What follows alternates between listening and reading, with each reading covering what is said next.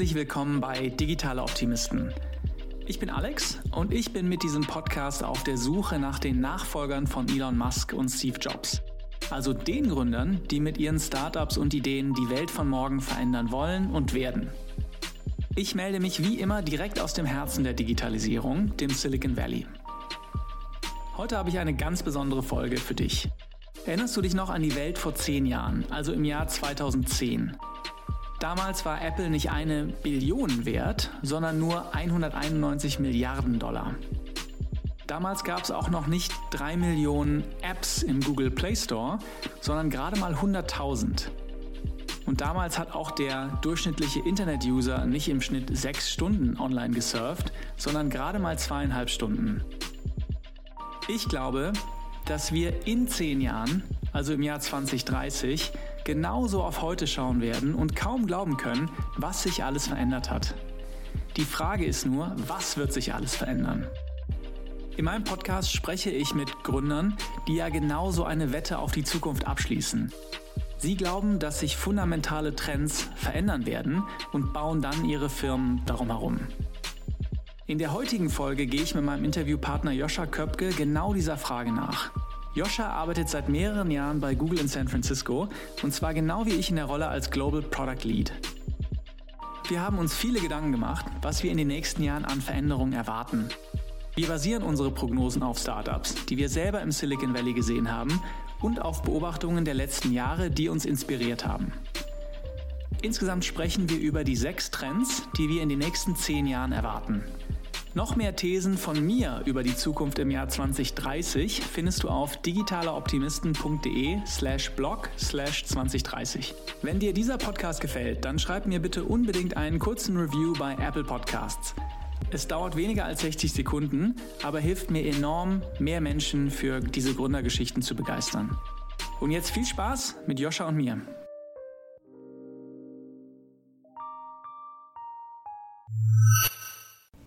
Joscha, willkommen bei Digitale Optimisten. Danke, ich freue mich sehr auf äh, das Gespräch mit dir, Alex. Joscha, wir machen heute was ganz Besonderes, denn wir werfen einen ganz, ganz tiefen Blick in die Glaskugel und geben unsere besten Prognosen, wie das Jahr äh, 2030 aussehen wird und wie wir da leben werden.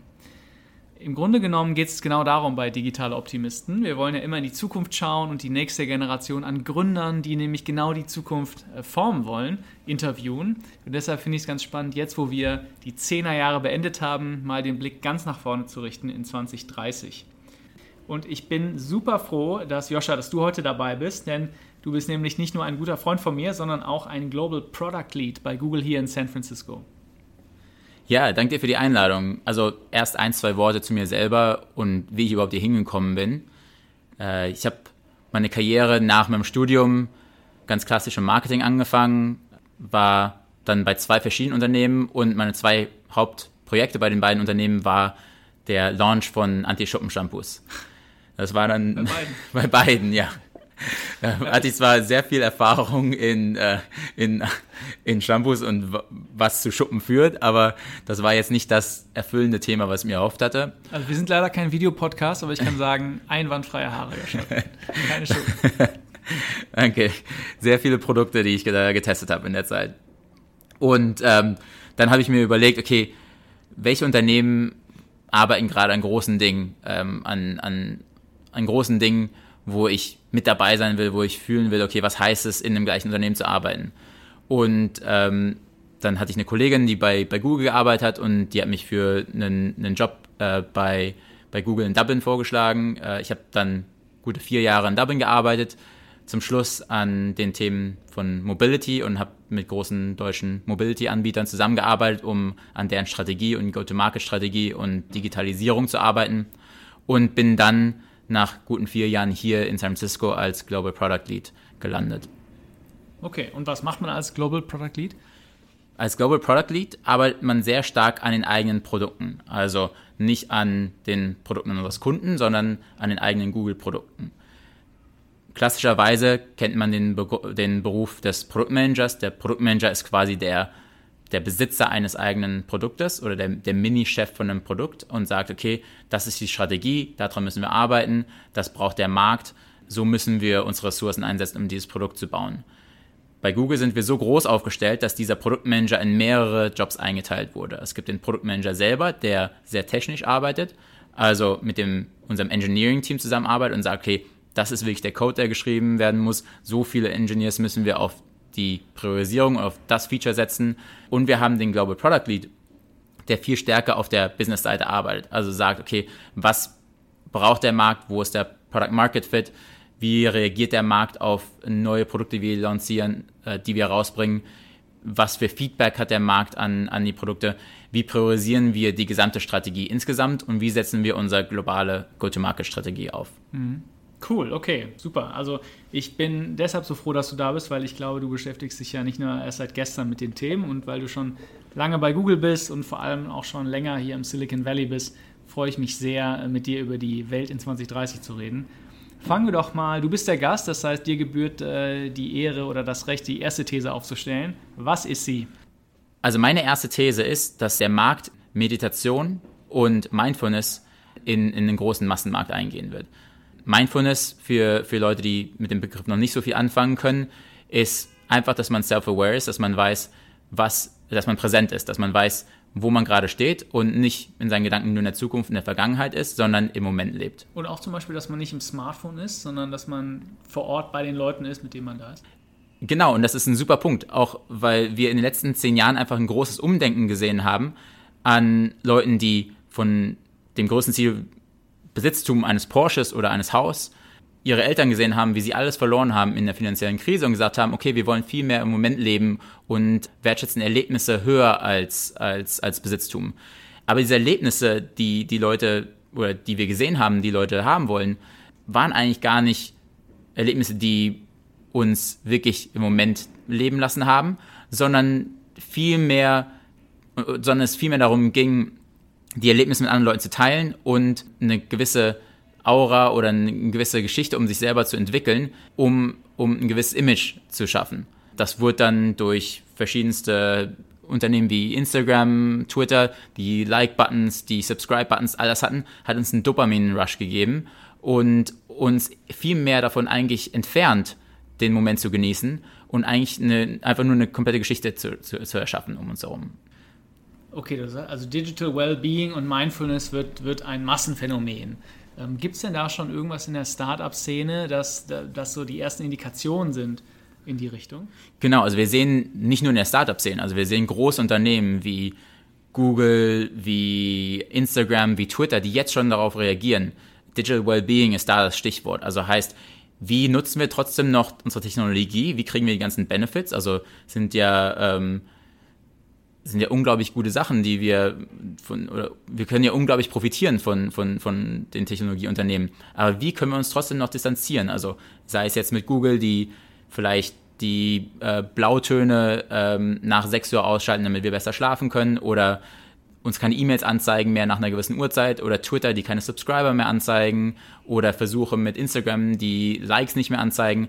Ähm, wir sehen schon einen großen Trend von den großen Unternehmen, die genau diesen Leuten hinterherläuft, die sich mehr distanzieren wollen von dieser Abhängigkeit. Mhm.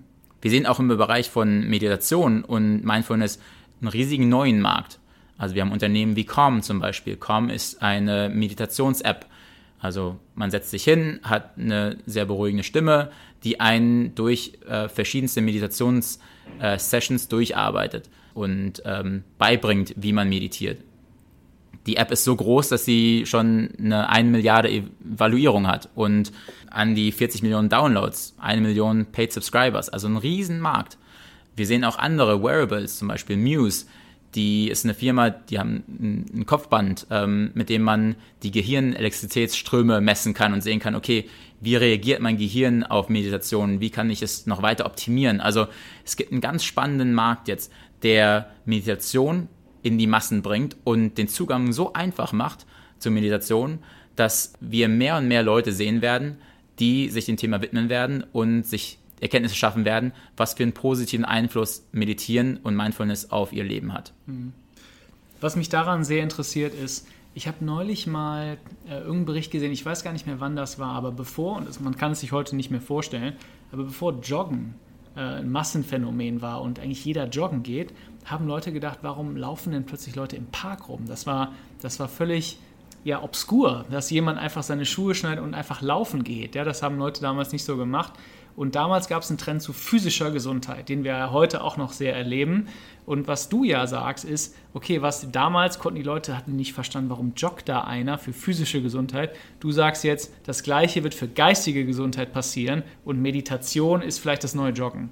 Ja, und wir haben damals gesehen, wie ähm, richtig viel Research rausgekommen ist, um was bedeutet Joggen und was bedeutet äh, körperliche Aktivität für deine Gesundheit, für dein Herz. Und jetzt sehen wir mehr und mehr Universitäten, die sich um die geistige Gesundheit widmen und überhaupt erstmal erforschen, was bedeutet Meditation, was passiert mit deinem Gehirn, wenn du meditierst. Also ganz kurz zusammengefasst, was passiert mit deinem Gehirn dein Default Mode Network. Das ist, eine, das ist quasi ein Bahnhof, der deine Gedanken leitet zwischen deinem Großhirn und den anderen Funktionen in deinem Gehirn. Der nimmt ab in dem, in, in dem Moment, in dem du meditierst. Also wird ruhig. Und was das bedeutet, ist, dass du weniger über die Zukunft und die Vergangenheit nachdenkst, sondern viel präsenter bist. Mhm. Und es gibt eine starke Korrelation zwischen Besorgnis in der Vergangenheit und in der Zukunft und einem Gefühl von, von, äh, von Depression. Also wenn du präsent bist, hast du viel weniger Sachen, über die dich, über, über dich ärgern musst, über die dich Sorgen machen musst und lebst ein, ein glücklicheres Leben. Also wir werden nicht nur mehr Ressourcen in Startups sehen, sondern wir werden auch viel mehr Ressourcen in der Forschung sehen für Mindfulness. Mega cool. Super spannende erste These. Also digitales Wellbeing und Mindfulness wird ein Massenphänomen oder das neue Joggen. Meine erste These lautet, es wird ein riesiger Markt für Wahrheit entstehen. Ich muss dich erstmal fragen, weißt du, was Deepfakes sind?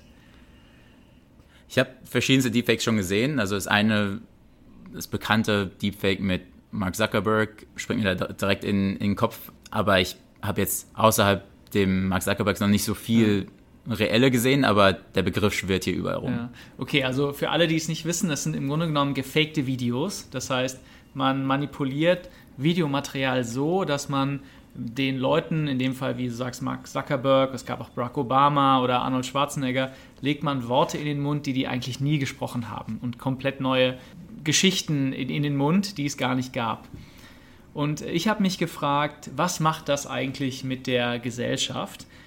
Äh, ich glaube, es ist eine riesige Gefahr, ja, ehrlich gesagt. Und ich glaube, das wird einen Markt geben, der für Wahrheit steht. Also diese, diese Fake-Videos und, und auch Fake News viel stärker entlarven wird. Ein bisschen wie ein Antivirus für Wahrheit. Ähm, die Parallele, die ich dazu ziehe, ist, äh, es gibt immer so eine Geschichte, die immer mal wieder rumschwirrt. Ist, dass vor 80 Jahren gab es eine Radiosendung, die hieß Krieg der Welten von Orson Welles. Und man hört das immer mal wieder in den Nachrichten, dass es zu einer Massenpanik geführt hätte, weil in dem, in dem Radio, in dem Stück geht es darum, dass Aliens die Erde angreifen. Die Leute haben gedacht, dass es nicht, dass es real ist, ja, obwohl das natürlich nur eine Fiktion war.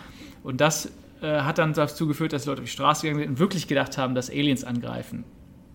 Und jetzt stell dir mal vor, der, die State of the Union Address vom, vom Präsidenten der USA oder die Neujahrsansprache der Bundeskanzlerin oder es gibt so viele Momente, wo ein jemand sich vor eine Kamera stellt und versucht Vertrauen aufzubauen. Sei es auch zum Beispiel bei einer Umweltkatastrophe, ja, geht meistens der Premierminister oder der Bundespräsident oder der Bundes, die Bundeskanzlerin irgendwo hin, hält eine Rede, oben halt das gesprochene Wort, baut Vertrauen auf.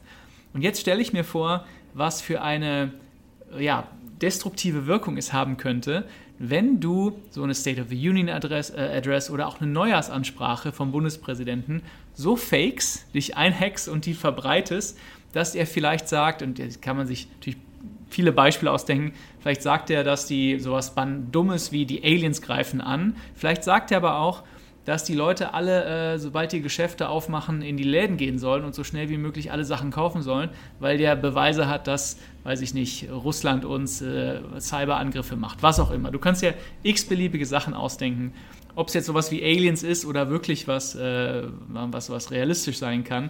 Ich glaube, das führt dazu, dass die, ja, die Leute verunsichert sind und nicht mehr genau wissen, ist das jetzt wahr oder nicht. Wir haben ja aktuell schon die Diskussion um Fake News. Es ist ja schon eine so eine gewisse äh, Unklarheit, ob das wahr ist oder nicht. Was ist die Wahrheit überhaupt? Aber wenn du jetzt noch die letzte Bastion eigentlich, nämlich ein Video oder wenn du was siehst, was wahr ist, wenn du das noch gut faken kannst, dann frage ich mich, das könnte ein enormes Problem werden. Und deshalb, jetzt aber habe ich mal die negative Seite beleuchtet, deshalb glaube ich, wird es auch eine positive Seite geben. Und zwar, das ist dieser Markt für Wahrheit, den ich meine. Also eine Art Antivirus, ja, wie ich das eben schon gesagt habe, dass es, ein, dass es eine Firma gibt, die aus meiner Sicht enormes Marktpotenzial hat, diese Videos zu ähm, reviewen in, in real time und, zu sehen, und sagen kann, ob das wahr ist oder nicht, auf Basis von irgendwelchen äh, Parametern. Und das ist der Markt für Wahrheit und ich glaube, dass wir in den nächsten zehn Jahren äh, einen Markt sehen werden und auch einen dominierenden Player, der aus meiner Sicht auch die Chance hat, zu den ganz großen Tech-Firmen aufzuschließen, eben weil das Problem so groß ist. Wenn du dir jetzt überlegst, wer reguliert das denn? Also wer reguliert denn die Entscheidung, ob was wahr oder was, was nicht wahr ist? Das ist jetzt ein Markt, den, den gibt es jetzt noch nicht wirklich. Also es gibt schon einzelne Player, die, die arbeiten in, ist ein Text, ist eine Quelle von, von, der, von der News oder von der Nachricht, ist die real, ist sie nicht real, ist das eine glaubwürdige Quelle oder nicht? Ist jetzt ein, quasi ein, ein weißes Blatt, mehr oder weniger, was du hast. Wer sollte da die Regulierung übernehmen? Also da, da, kann man ja, manchmal ist es ja nicht ganz so klar, was oder ich sag mal so, da schauen verschiedene Leute auf eine Fragestellung und kommen zu unterschiedlichen Ergebnissen. Zum Beispiel Klimawandel. Einige sagen klar überwältigend, ja, aber es gibt auch eine robuste Minderheit, ich glaube es ist eine Minderheit, ich, ich bin mir nicht so firm, die sagen, äh, das ist alles Quatsch. Also ich glaube, obwohl es ein Faktum gibt, gibt es verschiedene Perspektiven drauf. Ja, als, als würden sie es aus verschiedenen, aus verschiedenen Blickwinkeln sehen. Äh, ich glaube aber bei, bei, bei Deepfakes ist es so, dass man tatsächlich sagen kann, da wurde etwas manipuliert. Und ich glaube, das ist der Unterschied. Also ich glaube, vielleicht muss man das in zwei Teile aufteilen. Die Frage nach der Wahrheit, ich, ich glaube, das kann man nicht regulieren, denn dann hätte ich Angst, dass die regulierende Behörde äh, vorschreibt, was die Wahrheit ist. Und das hört sich so ein bisschen an wie 1984 von George Orwell.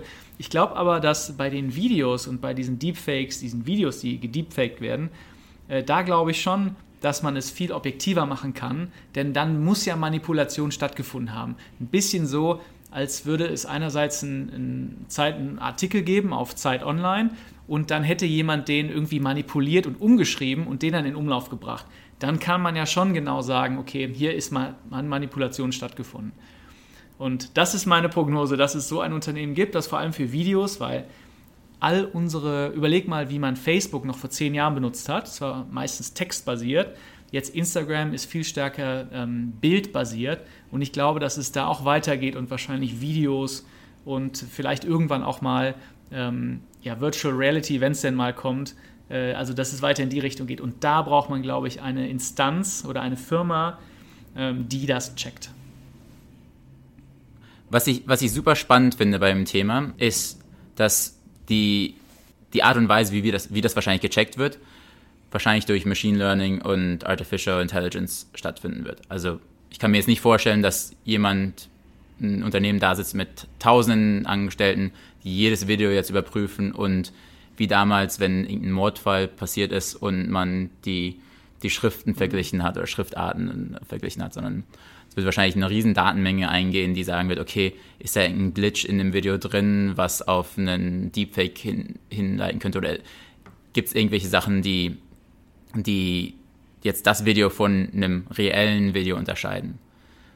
Eine spannende Sache, die von, von der ich letztens gehört habe, und das war mir komplett neu, ist sein gesamtes äh, Forschungsgebiet, was Adversarial äh, Machine Learning heißt. Oder, hm.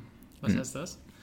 Das ist ein ganzes Gebiet, was sich den Fokus nimmt oder das Ziel nimmt, herauszufinden, wie können wir ein Machine Learning Algorithmus täuschen.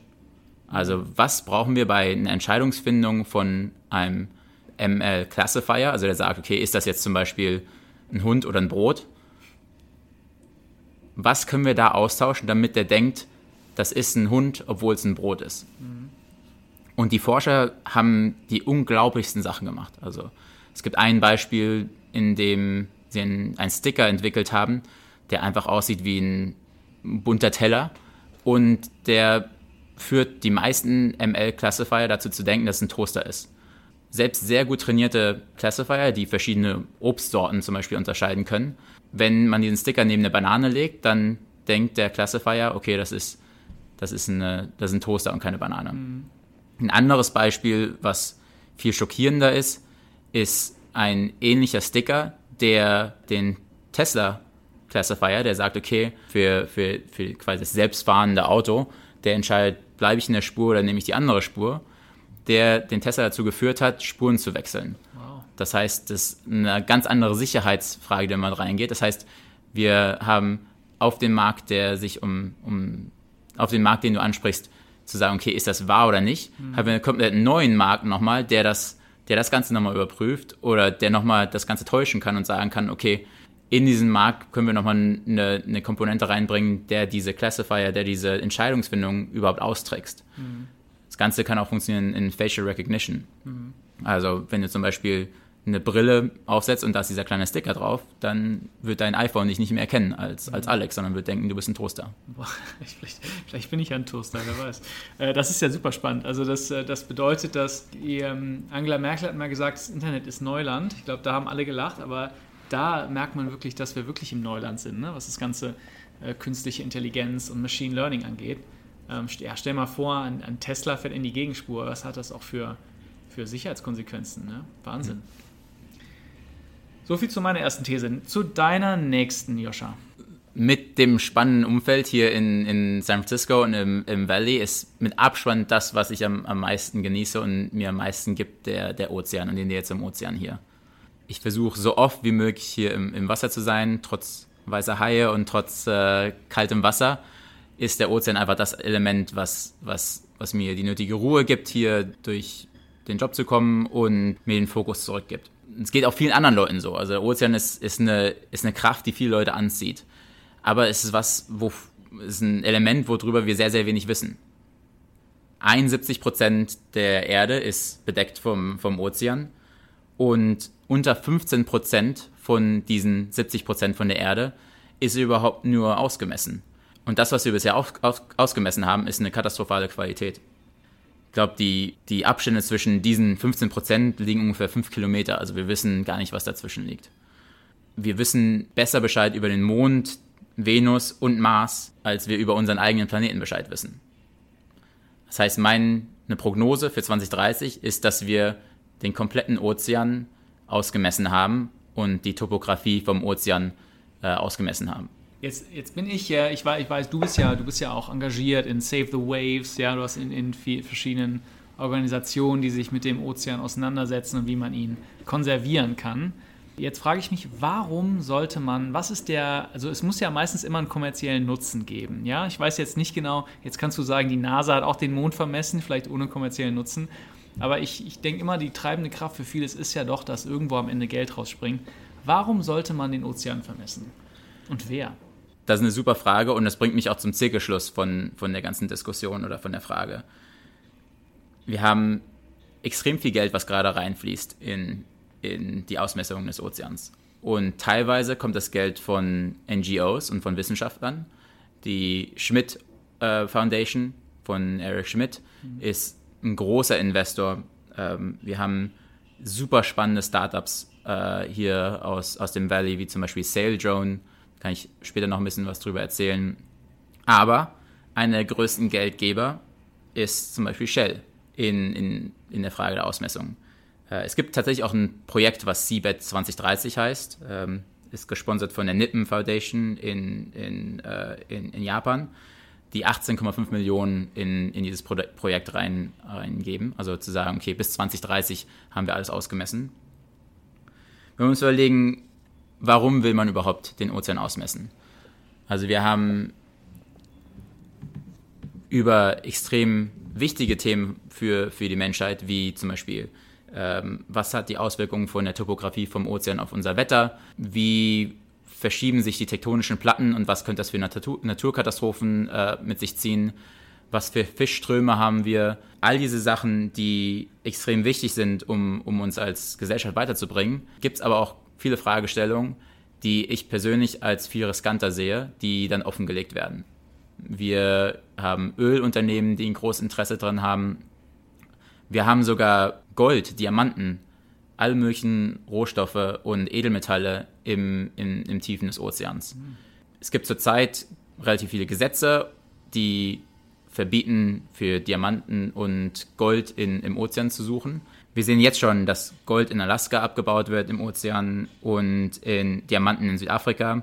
Fast das Einzige, was es für, für, für, die, für die Leute gerade schwerer macht, das äh, in, in anderen Gebieten zu machen, ist A, die Gesetze und B, dass es quasi noch unbekannt ist und sie nicht wissen, wo sie bohren sollten. Also wir haben auf der einen Seite extrem wichtige Sachen wie ähm, wissenschaftliche Erkenntnisse wie Wetter etc., aber auf der anderen Seite auch für unsere Gesellschaft meiner Meinung nach sehr riskante Sachen wie Ölbohrung, Diamanten, Gold, Ressourcen, die, die in, im Ozean gesucht werden. Wie kann man das, also das ist ja der epische Kampf gut gegen böse, den du da zeichnest, ja? Wie kann man das denn regulieren? Gibt es da irgendwelche Ansätze? Also du hast jetzt schon gesprochen, es gibt ein paar, ähm, es gibt Regulatorik, dass man sagt, man darf nicht Gold minen. Äh, aber was würde denn Shell, ich meine, es gibt doch jetzt auch schon Deepwater Horizon zum Beispiel, es wird doch jetzt auch schon, äh, ich weiß nicht, Öl gebohrt, ne? Im, ähm, im Ozean zum Beispiel. Ja, ich glaube, das ist ein, das ist ein Thema, was ähnlich wie, ich glaube, das ist eine sehr gute Frage. Und das ist ein Thema, worauf es noch, soweit ich weiß, noch keine richtige Antwort gibt. Das ist komplett neu. Also im Moment ist unter 15 Prozent des Ozeans bekannt. Das heißt, das sind Fragestellungen, die sich noch keiner richtig gestellt hat. Besonders bei diesen Organisationen, die sich zum Ziel gesetzt haben, die komplette Topografie aufzuarbeiten und öffentlich verfügbar zu machen. Also das Seabed 2030 Projekt hat sich zum Ziel genommen, das als Open Source anzubieten. Die müssen ganz eng mit den verschiedenen Regulatorien und politischen und den verschiedenen Ländern zusammenarbeiten, um sicherzustellen, dass die Daten, die aufgearbeitet werden, nicht für die falschen äh, Zwecke mhm. verwendet werden. Mhm. Und welche Rolle spielen Startups dabei? Du hast schon eben eins erwähnt. Ja, also eins der ein super spannendes Startup äh, hier aus der Region ist ein Startup, was SailDrone heißt. SailDrone macht Mission as a Service. Also quasi SailDrone baut unbemannte Segelschiffe, die in die extremsten Bedingungen, äh, in den extremsten Bedingungen einfahren können und messen können. Und eigentlich messen können, was immer man messen will. Also das ist ein, quasi eine leere Drohne, ein leeres Segelschiff, worauf man in allen möglichen ähm, Messungsapparate setzen kann. Also es kann zum Beispiel das Wetter messen, es kann die Tiefe des Ozeans messen, es kann messen, ob es Ölspuren im, im Wasser gibt, es kann Tiere tracken. Also es gab ein, eine Mission, in der die zwei Drohnen äh, zwei weißen Haien gefolgt sind, um zu, zu verstehen, wie, wie sie sich im, im, im Winter verhalten. Ähm, das heißt, dieses, also nicht Software as a Service, sondern äh, Mission as a Service, finde ich ein extrem spannendes Beispiel. Wobei, wenn ich da kurz einhaken darf, ich glaube ja, also wenn jetzt Shell zum oder einem, jetzt irgendein Mineralölkonzern sagt, da, weil da, wenn, sie jetzt, wenn jetzt eine neue Ölquelle im Ozean entdeckt wird, da sind ja gleich, ich tippe jetzt mal Millionen, vielleicht sogar Milliarden an, an Umsätzen, die da generiert werden können. Äh, wenn jetzt allerdings Meeresbiologen sowas aufsetzen, um weißen Hain zu folgen, dann steht ja da wahrscheinlich weniger Umsatz dahinter und weniger Profit. Das heißt, gibt es da überhaupt eine Chance, dass solche Unternehmen, solche Startups äh, ja sich so altruistischen Zwecken verschreiben? Oder glaubst du, dass es schon der, der Ruf des Geldes ist dann so groß, um Funding zu bekommen, geht es dann dahin, wer auch bezahlt und das sind wahrscheinlich eher kommerzielle Anbieter als nicht kommerzielle. Ja, das ist meine große Befürchtung. Also meine große Befürchtung ist, dass diese große Unbekannte des Ozeans so viele Ressourcen äh, offen hat und wir auch nicht wissen, was das überhaupt für eine Auswirkung hat, wenn wir diese Ressourcen versuchen zu finden und zu minen, was das überhaupt bedeutet. Also wie viele Ölleaks wird es geben? Mhm. Was bedeutet das überhaupt? Welche Tierarten wir noch gar nicht kennen? Wie viele Tierarten aussterben werden deswegen? Das ist meine große Befürchtung bei dem Thema, dass die Startups die wahrscheinlich das größte Funding bekommen werden, von den Unternehmen das Funding bekommen, die wahrscheinlich einen sehr schlechten oder negativen Einfluss auf den Ozean haben werden. Wobei, vielleicht also um das, um nochmal so einen positiven Spin darauf zu setzen, ich glaube, das ganze Thema Klimawandel, ich glaube, wie gesagt, ich bin kein Experte im Klimawandel, aber ich weiß schon, dass zum Beispiel wahnsinnig viel Sauerstoff im, im Meer produziert wird. Also ich kann mir schon vorstellen, dass das besseres Verständnis der Ozeane auch einen großen Impact haben kann für andere große gesellschaftliche Fragen, wo ja auch große politische Anstrengungen unternommen werden. Und vielleicht ist das unsere kleine Hoffnung, dass, das, äh, dass es doch noch gut ausgeht. Ja, wir haben auch, wir haben auch super Beispiele. Es gibt hier im Valley auch ein Accelerator, heißt äh, Sustainable Ocean Alliance. und bekommt sehr viel Funding von äh, Mark Benioff, also von äh, Salesforce direkt. Die haben sich zum Ziel gesetzt, Startups zu fanden, die einen positiven Impact auf den Ozean haben. Und da gibt es extrem spannende Projekte drin, also Projekte wie Fuel Emission für Fischboote oder für große, für große, für große Logistikunternehmen. Ein anderes Beispiel ist ein Startup, das kleine GPS-Systeme in Fischerei-Equipment reinsetzt, weil vieles einfach verloren geht und einem einfach in, im, im Ozean verloren geht und dass das wiedergefunden wird. Also es gibt super Beispiele auch und Funding hier auch für einen positiven Impact auf unsere Umwelt. Cool. Also Joschas zweite These, wir werden endlich den Ozean verstehen und hoffentlich auch für Gutes nutzen. Meine zweite These ist, äh, wir werden im Jahr 2030 deutlich weniger Restaurants haben. Das muss ich begründen. Ja, denn ich, sagen wir mal so, eine der größten Nachrichten, die ich 2019 gehört habe von der Funding- und Venture Capital-Szene, ist, dass der ehemalige Uber-Gründer und CEO Travis Kalanick hat 400 Millionen Dollar Funding bekommen für sein neues Startup, was Ghost Kitchen heißt. Und wenn man so viel Geld bekommt, dann wird man ja wahrscheinlich erstmal, muss man erstmal gucken, was macht der überhaupt. Und das Konzept von Ghost Kitchen, also es gibt mehrere Namen dafür, für den Markt. Ich habe schon Cloud Kitchen gehört, auch Ghost Kitchen als Namen. Und was das im Grunde genommen ist, ist, ähm, du demokratisierst das Restaurantgeschäft. Normalerweise, wenn ich jetzt eine große Leidenschaft hätte zu kochen, ich habe sie nicht, aber wenn ich sie hätte, dann müsste ich ja ein Restaurant ja wirklich bauen. Ich muss eine Fläche mieten, ich muss vielleicht eine Küche reinbauen oder ich muss Personal einstellen, ich muss Stühle kaufen, das Konzept machen, eine Speisekarte entwickeln. Also ich muss, ich habe sehr, sehr viele Kosten, um meinem Traum von einem Restaurant näher zu kommen. Ghost Kitchen macht das jetzt anders und Ghost Kitchen dockt sich an an den Trend von Food Delivery. Das heißt, heutzutage, ich meine, klar, heutz, wir haben ja auch die Möglichkeit, entweder bei Foodora oder Deliveroo oder Delivery Hero oder halt in ein Restaurant zu gehen und immer mehr Leute nutzen die, die Lieferanten. Und genau das macht Ghost Kitchen. Die stellen dir einfach eine Küche bereit, in der du kochen kannst, was du willst. Die geben dir auch die Infrastruktur, deine Produkte bei Foodora oder Delivery Hero anzubieten, als virtuelles Restaurant sozusagen, was nur in diesem Delivery-Bereich existiert und dann kannst du fröhlich verkaufen. Ich glaube, dass dieser Trend zu, dazu führen wird, dass Resto traditionelle Restaurants mit physischer Fläche es viel, viel schwerer haben werden. Der Grund dafür ist aus meiner Sicht relativ klar. Wenn du dir einfach die Economics anschaust, ein normales Restaurant ist überhaupt nicht wirklich dazu ausgestattet, Delivery zu machen. Du hast immer ähm, Bedienung, du hast immer Personal, du hast Köche da, du musst auch äh, einiges vorhalten. Manchmal kaufst du vielleicht die Lobster, die nicht weggehen. Also du hast ein ganz anderes System eigentlich und das gar nicht auf so wirklich auf Delivery ausgelegt ist, sondern du willst eigentlich Leute vor Ort haben. Delivery ist aber, wie gesagt, der Riesentrend und diese Ghost Kitchens bedienen diesen Markt viel, viel besser, weil sie viel weniger Overhead haben. Es gibt kaum Miete, du zahlst nur die Küche, Du kannst auch nur drei Tage die Woche irgendwas anbieten. Du musst auch vielleicht nur fünf Gerichte anbieten, die du besonders gut kannst, die, die, die du weißt, die immer weggehen. Und du richtest eigentlich deine Energie viel stärker darauf, gute Bewertungen zu bekommen. Also dieses Online-Delivery-Spiel zu gewinnen, was, was traditionelle Restaurants eher so als Nebengeschäft machen. Also ich glaube, dass traditionelle Restaurants in der Masse Probleme bekommen werden, und vor allem die, die keine Menüs oder Speisen anbieten, die man gerne auf Instagram stellt, die werden ein Problem haben und die werden eher verschwinden und von sowas wie Ghost Kitchens ersetzt werden. Also was du quasi sagst, ist, dass wir in der Zukunft alle nur noch zu Hause essen werden.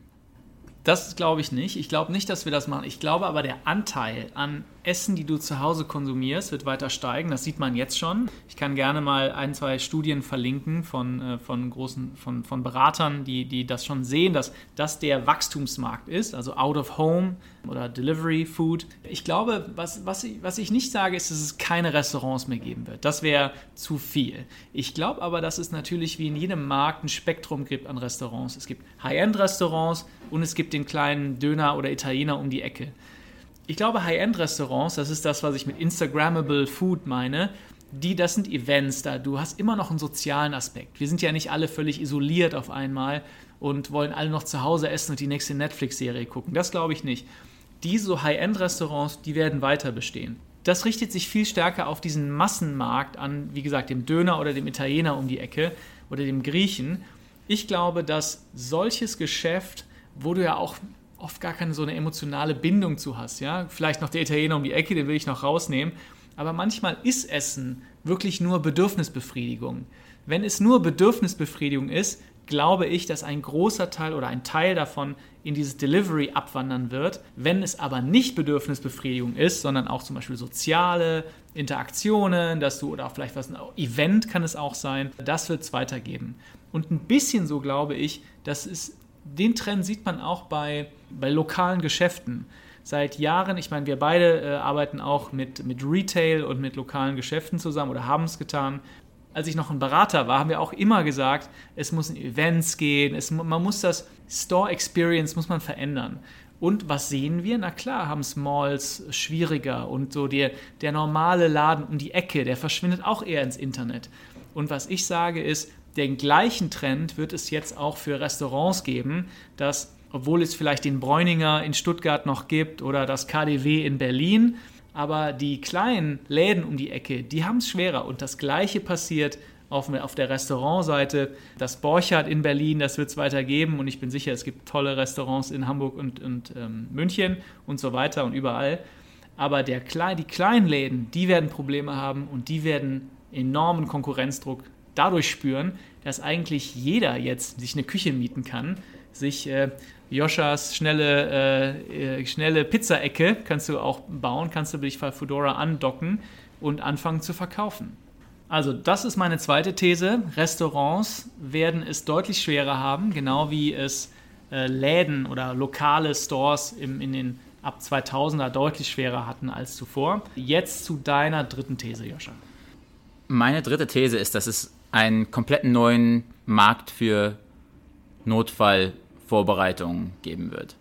Das ist ein Thema, mit dem ich hier relativ kurz nachdem ich hier hingezogen bin, schon konfrontiert wurde, als hier in außerhalb von San Francisco es riesige Waldbrände gab und ich auf einmal mit dem Thema konfrontiert war, was für eine Maske soll ich mir kaufen, damit ich nicht die schädlichen Stoffe hier ein, einatme. Ich erinnere mich, ja. Das ist eine Fragestellung, die hatte ich mir vorher noch nie gestellt und das war das war quasi, ich habe die Bilder immer nur im Fernsehen gesehen und gedacht, okay, das ist, das passiert mir nicht, das ist, passiert in einer anderen Welt quasi. Wir sehen mehr und mehr von diesen Naturkatastrophen, ob es jetzt Feuer sind, ob es Erdbeben sind, ob es Überflutungen sind. Wir haben einerseits durch Klimawandel, andererseits durch mehr und mehr Leute, die auf einer engen Fläche zusammenwohnen, einfach einen viel gravierenden Effekt davon. Wir haben gleichzeitig mehr Leute, die an Küsten ziehen, und Leute, die in, in riskantere Gegenden ziehen. Das heißt, es wird einen komplett neuen Markt für, für Leute geben und für, für Unternehmen geben, die genau auf diese Vorbereitung von Naturkatastrophen und anderen Katastrophen ähm, agieren werden. Was heißt das, Joscha? Was ist denn, was ist, wie, wie stellst du diesen Markt für Notfall, Emergency Preparation vor? Ja, also wenn man mal ein bisschen zurückdenkt an woher überhaupt diese, dieser, der ursprüngliche Markt mal entstanden ist, war es zum Kalten Krieg, in der Leute sich Bunker gebaut haben, weil sie Sorgen hatten, dass eine Atomwaffe jeden Tag irgendwo platziert werden könnte und sich ein Jahresration an Thunfisch gekauft haben und ja, einfach einen, einen sicheren Ort sich gebaut haben.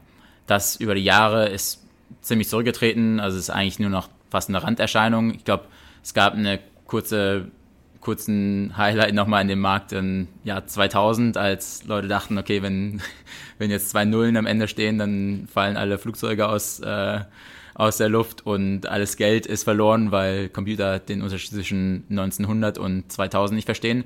Aber abseits davon haben wir in, in den letzten Jahren nicht so einen riesengroßen Mainstream-Markt gesehen für Notfallvorbereitungen. Ich glaube, der Markt wird dreigeteilt sein. Ich glaube, ein Teil wird sich auf den Prediction von Naturkatastrophen konzentrieren. Sprich, mit allen möglichen Daten und jetzt der Kapazität von äh, Supercomputern, äh, Quantum Computern und Machine Learning, überhaupt mit Machine Learning die ganzen Daten einzuarbeiten und zu sagen, okay, prognostizieren wir da ein Erdbeben? Ja, nein, das sind ganz andere Daten, mit denen wir jetzt umgehen können. Das sind ganz neue Unternehmen, die in die Prognose von Naturkatastrophen äh, äh, umgehen werden. Da gibt es ein, ein Unternehmen, One Concern, hier aus dem Valley, hat ein bisschen fragwürdige Historie, aber sehr viel Traction gehabt und allein das große Interesse in diesem Thema zeigt, dass das ein, ein großes Thema sein wird. Ich glaube, der zweite Teil wird für Personen wie dich oder mich einfach Produkte sein, wie gehen wir damit um, wenn jetzt ein Erdbeben kommt oder wenn jetzt ein Feuer ist. Also sprich, ein ganz neuer Markt in, es gibt äh, die ganze Kategorie von Go-Bags, also quasi ein Rucksack, der ein 72 Stunden Survival garantiert heißt. Da sind genug äh, Riegel drin, um dir die Kalorien zu geben. Da ist eine Taschenlampe drin. Da ist ähm, wasserfeste ähm, Feuerzeug drin, eine Wärmedecke, Wasserfilter und solche Sachen. Der Markt wird noch größer sein. Also es wird, wenn man sich überlegt, okay, was brauchen wir, um uns sicherzustellen, wird es vielleicht irgendwann ähm, gewisse Farben geben, die feuerabweisend sind. Wie baut man ein Haus, damit das Erdbeben über, überlebt? Wie baut man ein Haus, damit es Überflutung überlebt? Wie baut man ein Haus, damit ähm, es Feuer überlebt? Also quasi die ganzen Fragestellungen, wie gehen wir persönlich mit einem Notfall um? Der dritte Teil wird eine teilweise Privatisierung von diesen First Respondern sein, eine Privatisierung von vielleicht der Feuerwehr sein, dem technischen Hilfswerk. Wenn tatsächlich eine Naturkatastrophe passiert, reichen vielleicht unsere Organisationen, die wir in einem, in einem Staat haben, nicht aus und Leute werden zu privaten Firmen gehen und da äh, nachfragen, um Hilfe zu bekommen. Es gab im letzten Jahr ein Beispiel, was hier in den USA ziemlich weit diskutiert wurde. Es waren die Feuer in Malibu, also unten in, in LA, wo Kanye West eine private Feuerwehrfirma engagiert hat, um sein 50 Millionen Haus zu schützen. Hm. War mir davor auch nicht bewusst, dass es überhaupt private Feuerwehren gibt, aber es sind auch Firmen, glaube ich, die jetzt mehr und mehr kommen werden, die in solchen Situationen dann engagiert werden können. Das ist wirklich interessant. Äh, also eigentlich sagt, jetzt lass uns vielleicht mal über zwei Sachen reden. Das erste ist, wo kommt die Gefahr her? Äh, und dann habe ich noch eine Folgefrage. Also glaubst du, dass es Klimawandel oder glaubst du auch, dass es politisches, also wirkliche Krisen sind im politischen Sinne, die Leute dazu, die diesen Markt befördert? Also um auf deine erste Frage einzugehen, wo kommen diese Risiken überhaupt her? Wir haben zum einen das Klima, das sich verändert und und Implikationen auf, auf Katastrophen hat. Da haben wir jetzt einfach, da sehen wir mehr und mehr. Also es gibt mehr Feuer, es gibt mehr, es gibt mehr Fluten, also und es wird mit der Zeit immer, immer gravierender. Das heißt, da haben wir auch wissenschaftlich basierte äh, Prognosen, dass, dass Naturkatastrophen ein größeres Thema werden, mit dem wir uns auseinandersetzen werden. Zum, zur gleichen Zeit haben wir auch mehr und mehr Leute, die auf einem engeren Raum zusammensitzen. Das heißt, wenn in jetzt einer großen Stadt wie New York ein Erdbeben ist oder in San Francisco ein Erdbeben ist oder in LA ein Erdbeben ist, hat es ganz andere Auswirkungen als jetzt vor ein paar hundert Jahren, wenn Leute nicht in Städten gewohnt haben, sondern ähm, im Land verteilt ge gewohnt haben. Das heißt, diese Zentralisierung von Leuten hat auch einen ganz anderen Effekt an, wie gehen wir damit um und ähm, was für Auswirkungen hat denn eine Naturkatastrophe. Mhm. Finde ich sehr interessant. Meine zweite Frage ist, ähm, Jetzt kann Markt ja auch entstehen, weil die gefühlte Sicherheit abnimmt und gar nicht die tatsächliche Sicherheit. Also ich mache mal ein Beispiel. Angenommen, kein, es ändert sich gar nicht, die politische und die Klimasituation und eigentlich, also jetzt mal hypothetisch gesehen, aber ich habe das Gefühl, dass ich ein bisschen, ja, bisschen unsicherer lebe, dass sowas passieren könnte und ich nehme das plötzlich wahr, dass es eher was passieren kann dann wird ja auch so ein Markt entstehen. Ich würde es halt nur nie brauchen, was ja eigentlich auch ganz gut wäre. Glaubst du denn, dass beides es ist? Also auch so eine Hysterisierung, was ein bisschen konterkariert deinen ersten, äh, deinen, deinen ersten Punkt, dass man vielleicht ein bisschen mehr achtet, was eigentlich, dass man mindful ist. Glaubst du, dass es auch die gefühlte Wahrheit, die gefühlte Sicherheitsbedürfnis und auch die gefühlte Bedrohungslage ja, sich in die Richtung verändert? Oder ist es die tatsächliche Bedrohungslage, die tatsächlichen Erdbeben, Überschwemmungen und so weiter?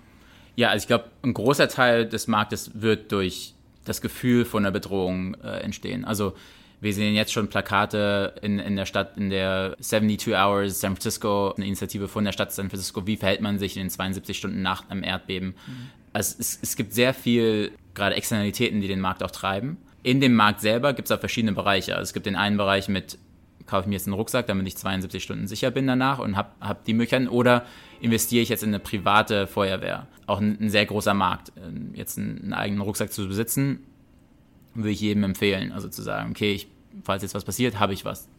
Jetzt den Markt quasi zu unterscheiden, wer kann sich eine Feuerwehr leisten und wer nicht. Das ist ein, ein Markt, der ein bisschen gefährlicher wird, ähm, wenn wir darüber diskutieren, wo kommt dieser Markt überhaupt her und wie wird der, wie, wie entsteht der Markt. Mhm. Okay, cool. Also Joshas dritte These war, es wird einen Markt, einen gar nicht so kleinen Markt für Notfallvorbereitung geben, weil das Sicherheitsbedürfnis der Leute entsprechend sich verändern wird. Meine dritte These äh, für das Leben in 2030 geht jetzt ein bisschen weg von, von dem Ganzen, das wir jetzt zuletzt besprochen haben. Äh, meine dritte These lautet, Filme werden individualisiert für den einzelnen Viewer oder für den einzelne Person, die sich einen Film anschaut. Was mal, ich erkläre sofort, was ich damit meine. Ich vielleicht will ich vorher noch so die, warum ich darauf komme, ja, also wie ich darauf komme. Wenn du dir die Geschichte vom Marketing anschaust, dann gibt es eigentlich zwei so widerstrebende Ansätze. Also wenn wir jetzt wirklich mal ein bisschen zurückgehen in der, der Geschichte des Marketing. Es gibt entweder Massenmarketing, die natürlich wenig personalisiert ist. Also vielleicht vor dem Internet gab es TV-Werbung, da hast du dir natürlich, kannst du bei der Formel 1 Werbung machen, da ist es dann, natürlich hast du vielleicht mehr Männer, kannst dann vielleicht mehr Bierwerbung machen, als bei einer Sendung, die vielleicht jetzt eher an junge äh, Leute oder an ältere Leute gerichtet ist. Aber eigentlich ist es Massenmarketing und du, dir fehlt eine Individualisierung. Dann gibt es auf der anderen Seite, der andere Ansatz ist natürlich eine hochgradig individualisierte Ansprache, die sehr schwer zu skalieren ist, also die kein Massenmarketing ist. Zum Beispiel ein Staubsaugervertreter. Der geht dann irgendwo hin, verkauft was, kennt dann den, den, Herrn, den Herrn Müller und die Frau Meier und kann dann ziemlich genau Sachen machen, abhängig davon, was er da vorfindet und was die Bedürfnisse sind. Und ich glaube, was so ein bisschen der goldene Schlüssel vom Marketing ist, wie kann ich eigentlich diese beiden Welten zusammenbringen?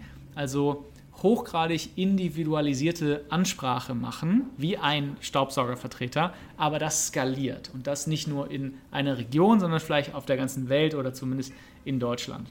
Und ich glaube, dass mit der mit künstlicher Intelligenz, glaube ich, ist das möglich. Ja, das, also diese beiden Punkte zusammenzubringen, also sozusagen den ähm, Squaring the Circle, wie man, wie man hier sagen würde. So, und wir machen das zum Beispiel schon bei Google. Wir haben jetzt Universal App Campaigns, die, die genau das machen. Also wo man versucht, eine stärkere Individualisierung herzuführen, um halt Menschen relevantere Werbung auszuspielen.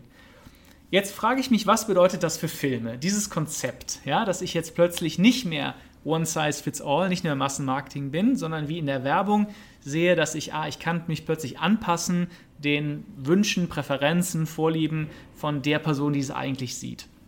Ich glaube, Filme werden sich sehr stark in diese Richtung verändern, die wir schon beim Marketing gesehen haben. Die vergangenen äh, 100 Jahre haben sich Filme natürlich schon stark geändert. Es gab erst äh, äh hier ist Stummfilme, jetzt gibt es natürlich äh, Star Wars 3D-Filme, ja, die natürlich wahnsinnig äh, aufwendig sind.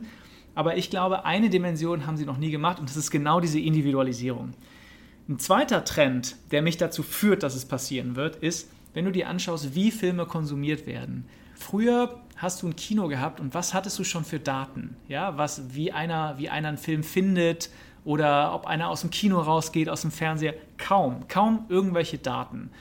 Jetzt aber, natürlich gab es ein paar Nielsen-Boxen, glaube ich, heißen die hier, ähm, aber eigentlich gibt es keine Daten. Jetzt mit Netflix und Sky und Disney Plus und wie sie alle heißen, die ganzen Streaming-Anbieter, können die ja, haben die einen, ein, eine Schatztruhe an Daten auf einmal. Das bedeutet, Netflix weiß, wann ich eine Serie nicht mehr weitergeguckt habe. Ja? Oder auch in der Masse, wann haben Leute eine Serie nicht mehr weitergeguckt. Vielleicht haben sie irgendwie einen neuen Charakter eingeführt, den, kein, den viele Leute nicht mochten. Vielleicht hat sich der Ton der Serie geändert. Genauso wissen sie aber auch, was ich angeklickt habe. Ja, also was ich, ähm, welche überhaupt für mich interessant waren. Ich, die haben auch vielleicht eine Bewertung von mir bekommen, wie ich einen Film fand. Oder auch welchen Film ich nach einem anderen Film gesehen habe die logische Erweiterung dieses Trends ist, dass, nehmen wir mal den Star Wars-Film, den wir zusammen gesehen haben, Joscha, dass, dass der für mich, wenn ich ihn streame, nicht, dass der für uns beide nicht mehr gleich sein wird, sondern dass ich, angenommen, ich bin jetzt mehr, ich sage jetzt mal, ich stehe jetzt mehr auf Comedy, du mehr auf Action, ja, hypothetischerweise, ist mein Film, den ich sehe, hat vielleicht mehr Szenen mit dem funny Sidekick, ja, mit dem Comic Relief, der, der vielleicht einen Witz mehr macht. Oder bei dir, wenn du mehr Action magst, ist es vielleicht, die Explosionen sind vielleicht ein bisschen stärker oder die Action-Szene oder noch eine weitere Action-Szene implementiert. Vielleicht ist die Tonauswahl anders oder die, vielleicht sogar die ganze Szenen, ja, die ganze Narrativ, die ganze Story, der ganze Plot neu zusammengeschnitten. Das ist jetzt mal eine, eine These, die 2030 könnte zu knapp sein dafür. Aber ich glaube, dass wir in diese Richtung gehen, dass wir von diesem Massen, dem One-Size-Fits-All-Film zu einem etwas individualisierten Film kommen. Einfach einzig und allein auch dadurch, dass ein Film ja eine riesige Investition ist für, für diese Blockbuster-Filme. Nehmen wir Star Wars. Ich kenne jetzt die Produktionskosten von Star Wars nicht. Viele, ich, ich würde wahrscheinlich sogar 100 Millionen Dollar mit Marketingbudget auch noch, kann ich mir gut vorstellen. Das heißt, es ist ein riesiges Investment und am Ende macht man ein Produkt, was für alle gelten soll, für alle Regionen, darüber haben wir noch gar nicht gesprochen, für, für China, Singapur, für die USA, für Deutschland, Europa und aber auch für jeden Einzelnen. Wir sehen schon, dass zum Beispiel einige Szenen angepasst werden für verschiedene Märkte, weil das dann nicht so gut ankommt. Aber ich glaube, wir werden in den nächsten zehn Jahren den nächsten Schritt gehen und es nicht nur für China versus USA anpassen, sondern auch für Joscha, den Actionheld, oder für Alex, den der Comedy besser findet.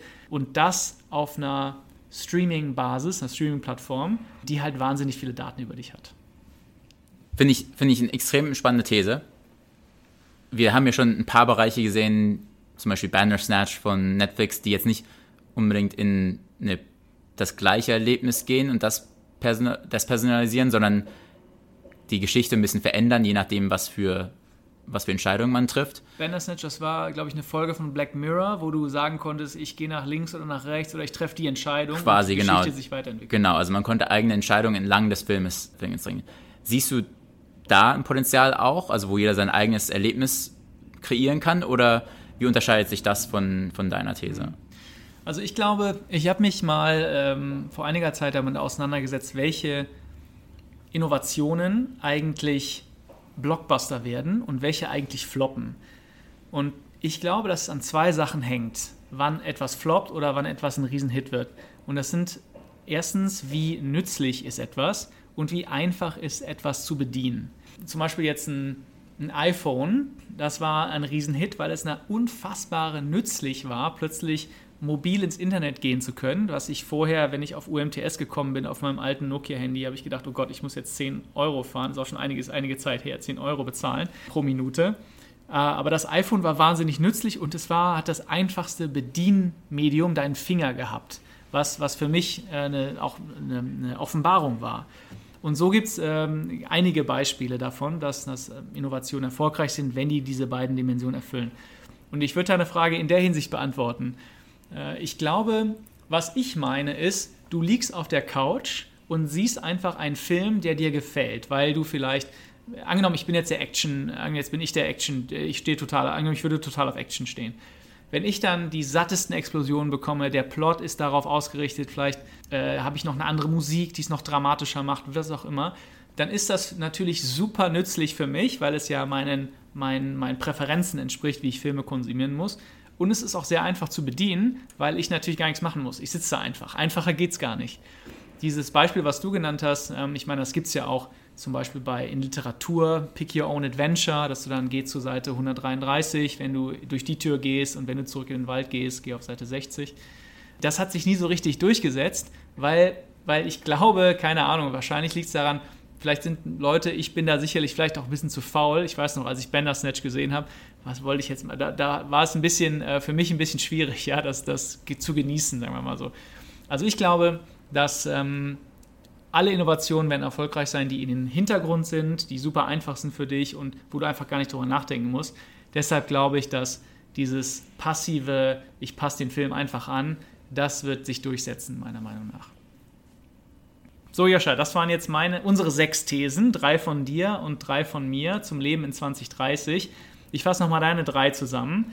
Deine erste These war, es wird einen Markt für digitaler Wellness geben, für Mindfulness.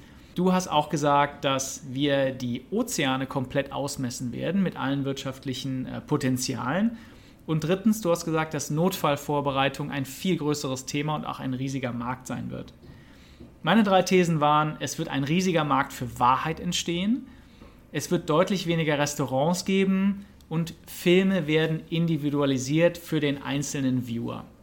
So, jetzt muss ich dir noch die Frage stellen, angenommen, ich würde dir jetzt eine Million Euro geben, du könntest ein eigenes Startup bauen, ja, und das jetzt diesen Trends, die ja sicherlich, sicherlich kommen werden, wo würdest du rein investieren? In welches dieser sechs Themen? Eine Million, eine Million Euro. Ja, eine Million Dollar. Oder eine Million Dollar. also ein sehr schöner Bonus. also eine Million ähm, Dollar. Eine Million Dollar. Ich glaube, ich finde den Markt der, der Wahrheit sowohl als Markt als auch äh, Implikationen für unsere Gesellschaft extrem wichtig und spannend. Mhm. Ich will wahrscheinlich 700.000 in den Markt der Wahrheit investieren und aus persönlichem Interesse nochmal 300.000 in die Zukunft von Mindfulness und Meditation investieren. Oh, cool. Ich dachte, der Ozean käme, hättest du auch noch ein bisschen was übrig. Aber okay. Äh, ich würde, den will ich geheim halten, den Ozean. okay, genau, ja, vielleicht gar nicht so schlecht. Ich glaube, ich würde ähm, eine Million in äh, das Konzept Ghost Kitchens investieren. Ich glaube, das wird ganz groß und ich glaube, die Parallele zu was wir in normalen Ladengeschäften gesehen haben, die ist für mich sehr stark und ein, ein ja, überzeugendes Argument, warum ich glaube, dass das Gleiche vielleicht für Restaurants passieren wird. Super, Joscha, das war, äh, das war super unterhaltsam. Es hat mir mega viel Spaß gemacht. Vielen Dank, dass du dabei warst und danke für deine mutigen Prognosen. Vielen Dank für die Einladung.